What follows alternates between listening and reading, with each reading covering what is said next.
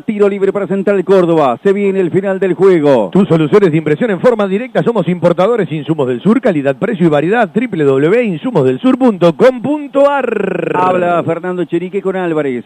Se queda discutiendo el tandilense y el árbitro ha señalado el final del partido en medio de las discusiones. No va más para el juego en el Estadio Único Madre de Ciudades en Santiago del Estero. Ha sido empate tal como terminó el primer tiempo, ha terminado el partido. Central Córdoba y Banfield igualaron en un tanto.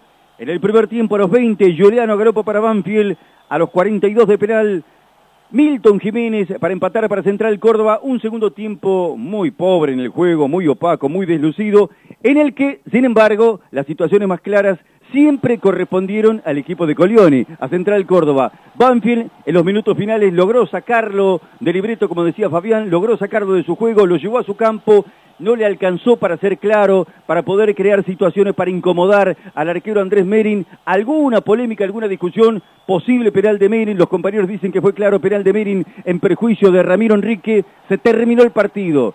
Empate para Banfield, un punto para rescatar y nada más.